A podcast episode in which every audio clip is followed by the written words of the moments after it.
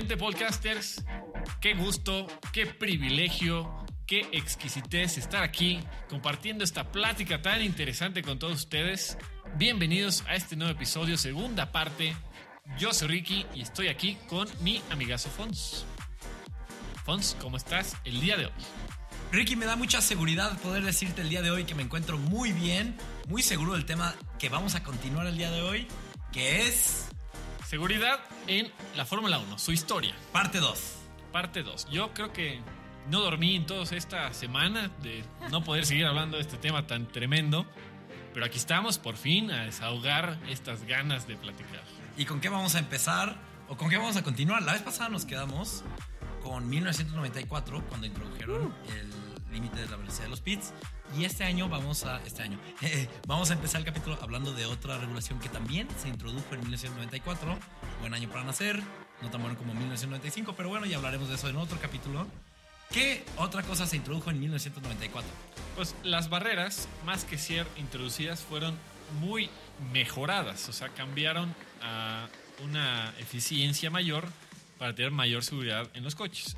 Eh, al inicio de la Fórmula 1 había barreras o delimitantes de la pista, siendo tal cual pacas de paja.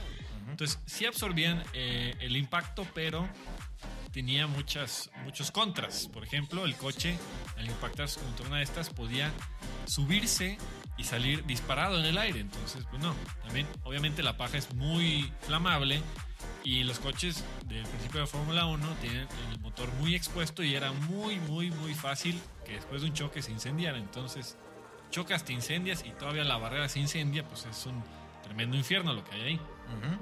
Después de tiempo, decidieron hacer una especie de reja que sostuviera y absorbiera los impactos de los coches, lo cual funcionó, pero tuvo el problema de que a veces el impacto era tan fuerte que quedaban los coches envueltos en esta reja y los pilotos ni siquiera podían salir y hubo pilotos que llegaron a sufrir lesiones por la misma reja. Entonces tampoco fue la mejor solución. Después dijeron, vamos por algo más resistente, más duro, metieron el cemento, barreras de cemento. Entonces, eh, si lo piensas, pues dices, voy a parar un coche, pues sí lo vas a parar, pero el que está dentro creo que le va a ir muy mal, ¿no? Entonces también tuvo modificaciones hasta que llegó la vieja confiable que fueron los neumáticos. Como dijo Jeremy Clarkson de Top Gear, el problema de un choque no es en sí la velocidad a la que vas, sino la velocidad a la que frenas. Exactamente. Sí, entonces todas estas barreras, lo que se busca hacer, ya metiéndonos en física y demás, es eh, los vectores de la fuerza en la que viene, que no sea tanta perpendicular a la barrera para que no se haga chicharrón ahí el coche. Entonces, distribuir la fuerza para que eh, se absorba el impacto y el coche, digamos, se deslice a lo largo de la barrera en vez de quedarse ahí enterrado. Entonces, la mejor barrera hasta ahorita ha sido los neumáticos. Después metieron otro tipo de barrera que se ve actualmente en las carreras, que es como un, un foamy, que hay unos que son grises y otros rojos. Mm, Tech Pro se llama. ¿no? Exactamente. Correcto. Los rojos son eh, más reforzados, los grises son más como para absorber. Entonces tienen diferentes acomodos donde llega el coche y se absorbe y se distribuye la fuerza. Y Tam- que siempre estos se ven acomodos de tres, tres barreras, ¿no? Correcto. Una barrera de otra, de otra, para distribuir aún más Así es. el choque. Después eh, tuvo también ciertos problemas porque hubo choques muy fuertes en los que el coche terminaba debajo de y causaba mucho eh, periodo de tiempo en Ujú. sacar al piloto de ahí. Entonces, Carlos Sainz en Rusia. Exactamente, 2015. ese es el mejor ejemplo de todos, que ahí están todos los oficiales de pista quitando esas cosas de encima y pues no estaban seguros cómo estaba el piloto. Entonces, eh, volvieron nuevamente a los neumáticos apilados, que aparte tienen, se les agregó después de tiempo, un, digamos un barril, pero hueco, no tiene tapa ni fondo, al centro de la llanta, que le da mayor rigidez a las llantas. También se, se amarran entre sí. Imaginemos que son eh, hileras de cinco llantas y están apiladas todas y aparte están amarradas entre sí para que estas llantas entre todas sirvan como una sola pieza porque si no llega el coche y saldrían volando Correcto. entonces funcionan todas para absorber el golpe también se le agregó una especie de barrera eh, que es la que recibe el primer impacto para también distribuir más uniformemente el golpe Entonces a fin de cuentas tanta tecnología las llantas ha sido la más eficiente. Ok. Wow. Pues han habido muchas iteraciones de la barrera. Qué bueno que han salvado muchas vidas. Ahorita en resumen, en- ya para concluir esto de las barreras, cuando donde están las curvas, pues obviamente donde es más probable que se salga un coche, dependiendo de la curva, ponen más o menos hileras de, de llantas, porque es más fuerte o menor el impacto. Y en las rectas casi siempre son puras barreras de, de cemento, de concreto, para que el, el golpe, siendo no tan perpendicular, se absorba y el coche se deslice y no se vaya a ir tampoco a una grada, porque Ujú. también es la seguridad de adentro de la pista y de fuera de la pista. También Claro. están los oficiales de pista que están a un lado, ellos sí, si no está la barrera, se puede llevar a más de uno. No ha pasado, por suerte, en tiempos recientes. Y pues bien, Muy bien. ¿Alguna otra cosa de las, gar- de las barreras?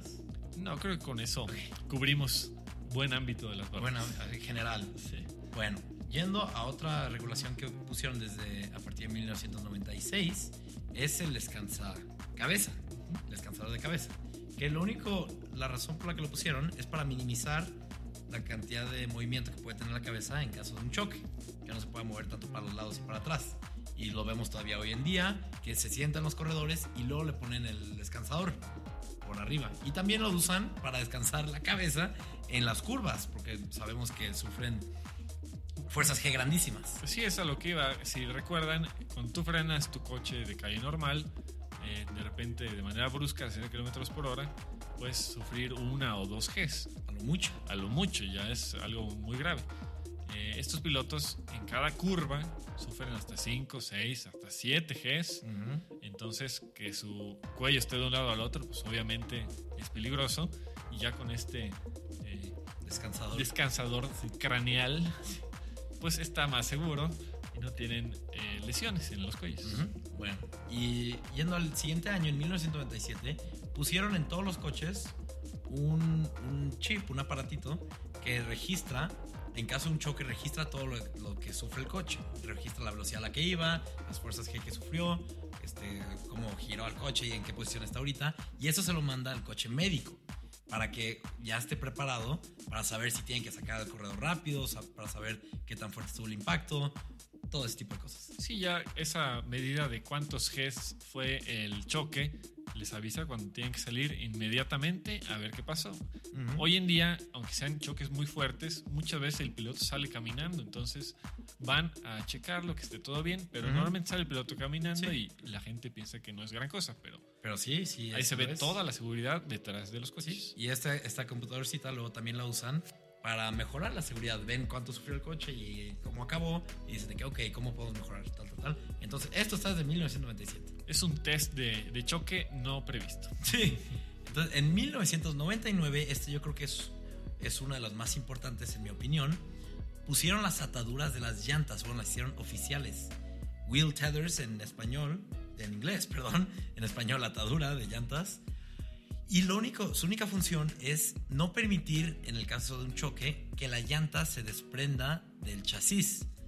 Que la llanta se mantenga ahí. Porque antes de 1999, lo vimos en Bélgica 98, que había, hubo un chocadero de, cho- de coches, un chocadero de coches, y las llantas salieron por ningún lado. Tristemente hubieron eh, este, varios oficiales de pista fallecieron porque llantas sueltas les llegaron a pegar, varios corredores también, y en 99 introdujeron esta nueva regla. Introdujeron esta parte oficial, que eran, estaban hechas de, pues de, de cables, literal. Y en el 2000 hubo un fallecimiento de un oficial de Un pista, oficial de donde, pista. donde uno de estos cables falló y no mantuvo la llanta pegada. Entonces en el 2001 lo cambiaron a- a- de cables a ser de Cylon, que ya hablamos de esto en el capítulo pasado, que son usados para el, para el, el coche y el casco, que es un material muy resistente, pero que también tiene una degradación muy alta. Por lo tanto, si llega a haber un choque de esta, de esta magnitud donde la llanta se quiere salir y las, las no lo dejan, vemos un buen de hilitos blancos. Ese es el Cylon. Pero ¿por qué no se ven esos hilitos blancos cuando no hay un choque? Es porque los tienen que recubrir con un recubrimiento negro para protegerlas del sol. Porque, como digo, tienen un- una degradación muy alta. Entonces, desde el 99 están estas ataduras, 2001 son de Cylon. En el 2011 le pusieron a cada llanta dos ataduras, simplemente por si una llegara a fallar, pues que esté la otra. Así es. Y de hecho, como ya habíamos dicho, el accidente de Roman Grosjean el año pasado nos deja mucho de qué hablar porque pasaron cosas que no deberían de pasar. Y Ujú. una fue que la llanta salió disparada. Sí, sí, las llantas salieron disparadas en ese choque que estuvo a pantalla. Por suerte no había nadie, pero o sea, es rarísimo. Estas, estas ataduras aguantan hasta 5.500 kilogramos. Imagínate la fuerza con la que chocó Roman. Claro. Y las cambian cada dos o tres carreras por seguridad, porque tienen una degradación muy alta y quieren que si llega a haber un, choque, que funcionen. Ah, También hay una. Recuerdo un toro roso que de repente explota su ala Mm. delantera. y las llantas Buemi, nomás quedan ahí sí. flotando, pero no se van del coche. Ah, no, ¿no fue neozelandés?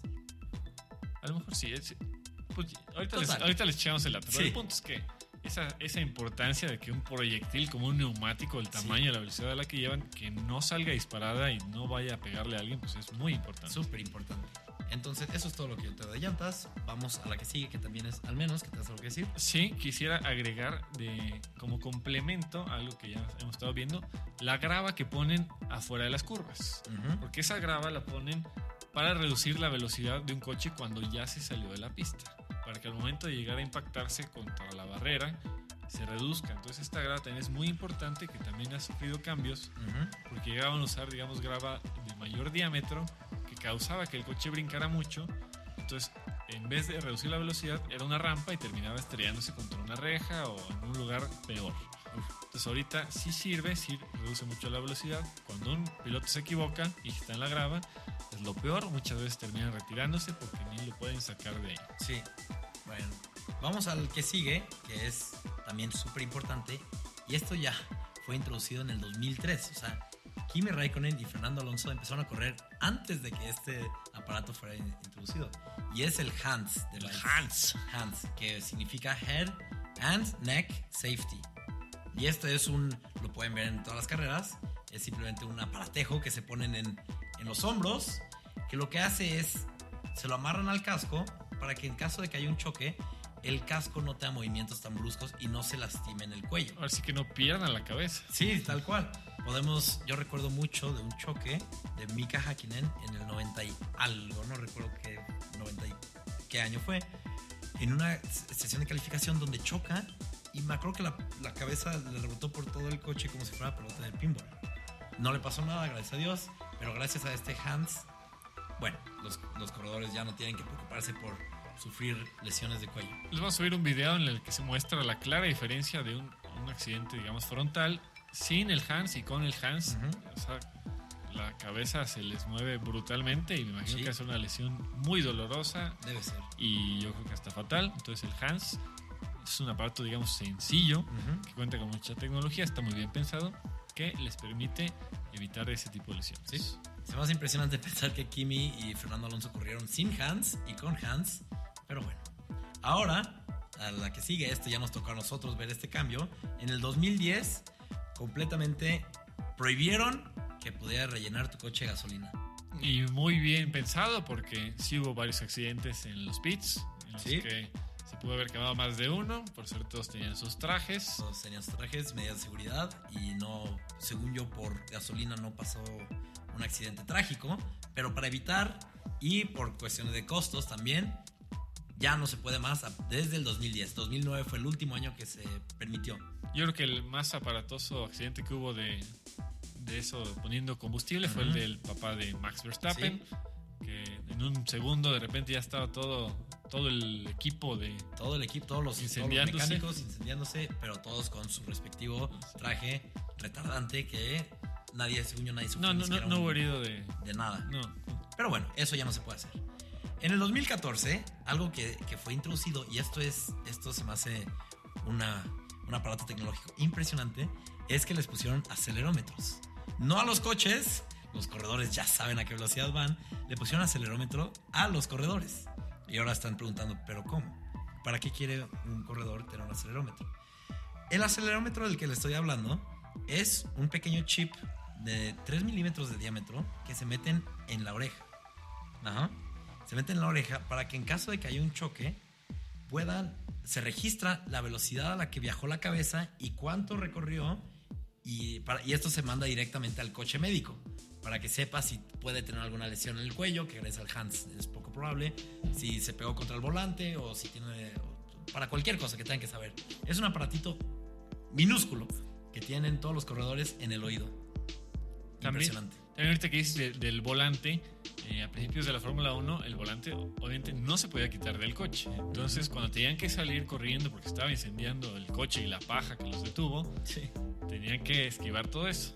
Hoy en día sí se puede quitar el volante, pero también dependiendo de la circunstancia, lo van a quitar o no. O sea, no les estorba tanto para salir. También es una, digamos, medida que se tomó esa distancia entre su cuerpo y el volante para que tengan suficiente espacio para salir.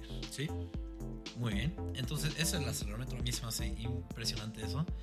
Otra cosa que pusieron a partir del 2016, de hecho, do- vamos a hablar de dos cositas del 2016. Aquí es donde ya pequeña. estamos mencionando la super tecnología, la innovación La que trae la innovación. Fórmula 1. Esta no, puede que no suene tan innovación porque van a decir mi compu del 2007 tiene una de estas, pero es la cámara frontal que está volteando a ver al, cor- al corredor.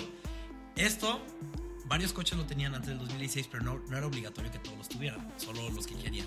A partir del 2016 es obligatorio para que en caso de que haya un choque, el centro de comando, por así decirlo, puedan ver al corredor, puedan ver si está moviendo o no, puedan ver si el coche está en llamas. Esta cámara graba a 400 cuadros por segundo. Es muchísimo. La gente de Riverlight me podrá decir, es muchísimo. Entonces, eh, pueden tener ahí, tienen ahí acceso al, al, al corredor. O todo momento. enseñas o no, cuando Sí. si fruncen el ceño cuando les dan una orden, Sí. pero ya obviamente en un accidente es saber, es la primera imagen que pueden tener del piloto para saber qué es lo que tienen que hacer o Ujú. ir acercando una ambulancia, un helicóptero ambulancia, lo que sea. Y en el 2016, una cosa muy chusca, gracias a que Max Verstappen entró a la Fórmula 1 en el 2015 con 17 años, revisaron las regulaciones de la superlicencia y ahora solo pueden entrar de 18 en adelante, para que no entren pequeños enclenques a hacer desastres. Para que el joven Max pueda beber Son- con todas las de la ley su champaña en el podio. Sí, entonces eso me dio mucha risa y lo tenía que mencionar. Pero bueno, uno, uno de los más controversiales, muchos de estos cambios han sido controversiales, como el Hans y de que la gasolina que ya no se puede poner en el coche. Uno de los más controversiales que nos ha tocado y nos tocó vivirlo en todo su esplendor fue el Halo. El Halo ese en cuanto se anunció, toda la comunidad, no, qué horror, qué feo, está bien feo, no, no lo quiero, voy a dejar de ver la Fórmula 1 si no lo quitan. Sí, sí, sí, que decían que tenía que ser, sí, no eran carreras de monoplazas abiertos si tenían un Halo. Pero Llegó un mundo de críticas por todos lados. E inclusive varios pilotos llegaron a quejarse, es que me obstruye la vista, ya no Sí. es lo mismo, me quitan eh, visión. Este Halo es, es el, ¿cómo lo podemos decir? Es el aro que está arriba de, los, de la cabeza de los corredores, que los protege, les protege la cabeza. Este Halo ya se había hablado antes de tener protección para la cabeza, pero no fue hasta la muerte de Jules Bianchi en el 2014 que se tomó en serio esta propuesta. Se hicieron varias pruebas, hasta se probó con un plástico super resistente para ver si, qué preferían, si un, un aro o un plástico. Ese plástico, de hecho, tuvo, tuvo mucho éxito y lo vemos ahorita en IndyCar. En Fórmula 1 tuvo más éxito el, el aro de protección y claro que hemos visto tan solo en, desde que se introdujo en el 2018 vimos que salvó a Charles Leclerc cuando Fernando Alonso pasó por encima de él en un choque impresionante. Romain Grosjean, no lo vamos a dejar de mencionar, es, el Halo es definitivamente la razón por la cual sigue hoy en día corriendo en IndyCar. Sin duda alguna. También en la Fórmula 2, en cuanto se inició la temporada con Sí. el Halo, luego, luego hubo un accidente en el que una llanta raspó el Halo y se ve muy claro el golpe. sí. Y si no era el Halo, hubiera sido la cabeza del piloto. Entonces no hay duda alguna que el Halo está aquí para quedarse. Para mí, personalmente, Ricky y Podcasters, a mí nunca se me hizo feo el coche con el Halo. La verdad, yo nunca tuve ninguna queja. A mí me llama mucho la atención la barra que tiene central en medio, Sí. si sí les estorbaba o no. Sí.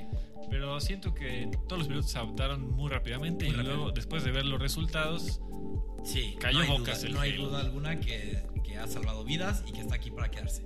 Y sí, yo creo que ya en el momento de la carrera tan enfocados están en otras cosas que Si tú puedes olvidar que tienes una nariz enfrente de ti que estás viendo siempre, ellos pueden olvidar un pequeño tubo que los está estorbando.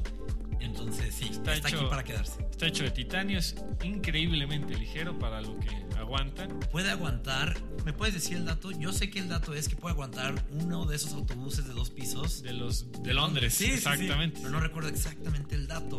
Bueno, Lo voy a buscar en este momento. O sea, pero imagínense el Halo y con un autobús encima y que no se deforme, pues ya te sientes seguro teniendo esa cosa en tu cara.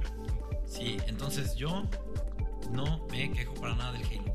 Ricky, del último que tengo, de lo que me gustaría hablar, ah, no, tengo otras dos, tres cositas, pero que también fue introducido en el 2018, fueron los guantes biométricos. Está increíble. Eso también, wow, son todos los corredores usan guantes, pero desde el 2018 los guantes transmiten información al centro de comando y al coche médico de, del, del nivel de oxígeno en la sangre y de las pulsaciones por minuto de los corredores, por si pues nunca sabes, nunca sabes los, por qué necesitarías saber eso, pero Si llegar a perder el conocimiento Sí. o X o si cosa, necesitan sacarlo más rápido, es- está ahí toda la información a través de sus guantes. Sí, eso se me hace absolutamente increíble.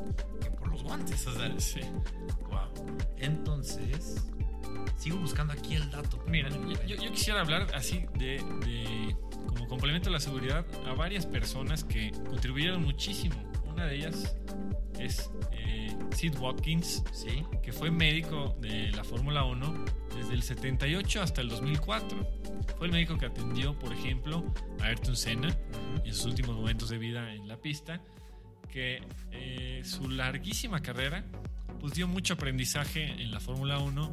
Él estuvo a favor, obviamente, de muchos de los cambios que hubo, de las mejoras, y siempre buscó eh, que las carreras fueran lo más seguro posible. También está el tres veces campeón del mundo, el piloto Jackie Stewart, quien fue criticado en su momento. Él corría en los años 60, 70 y vio a muchos amigos y compañeros morir por la muy poca seguridad que había. Entonces él fue uno de los pilotos que sin importar las críticas peleó por mejorar las barreras, por evitar que el público estuviera en la misma pista, porque así era, la, la gente se podía meter sin restricción y estaba en la parte de afuera de una curva, que es donde más probable es que haya un accidente. Aquí es algo muy curioso de Jackie Stewart. Jackie Stewart casi, casi, casi entra, entró en 100 carreras de Fórmula 1, pero solo comenzó en 99. ¿Por qué? Porque en la carrera número 100, iba a empezar la carrera, hay un accidente, fallece un amigo suyo, es un accidente espantoso, él lo relata de esta forma, y él regresa a los pits, se sale de su coche y no vuelve a regresar, no vuelve a correr en la Fórmula 1. Imagínate. Sí, la última carrera de plano se acercó con su esposa y le dice, yo ya no soy un corredor. y adiós. Encontré el dato ya del, del Halo, del, ar- del aro. 116 kilonewtons tiene que aguantar. 46 frontal, 116 de arriba para abajo y 93 lateral. O sea, lánzale lo que quieras al Halo y nunca se va a Sí. deformar. Antes de que se nos acabe el tiempo, me gustaría hablar de unas cosas que, no, que la gente no considera tanto, o sea, no piensa en, en estas cosas de, de seguridad, pero que también son importantes, que es la visibilidad de los pilotos. ¿Y qué tienen que ver los pilotos? Número uno, tienen que ver la pista. ¿Y por qué digo esto? Porque hay carreras que son de noche. Y dices, ¿cómo tienen, cuál es la especificación para alumbrar estas pistas? La especificación oficial de la, de la Federación Internacional Automovilística es que la pista tiene que estar completamente alumbrada con focos que alumbren en una medida que se llama lux. Lux es el término usado para medir nivel de iluminación. Toda la pista tiene que estar alumbrada a 1500 lux. Toda, cada rincón Todo. de la pista tiene que ser perfectamente visible. Los pits, 1250 lux. Las zonas de escape y barreras, 1000 lux y 500 lux para las zonas oficiales. Para ponerlo en contexto, un foco de, casa casera tiene aproximadamente 50 lux. Entonces imagínate, pueden ver la pista como si fuera de día. Y los paneles que les avisan si hay un safety car, si hay este, bandera verde, bandera roja, bandera amarilla, tienen, son, más bien, son 1164 veces más brillantes que una pantalla de cine.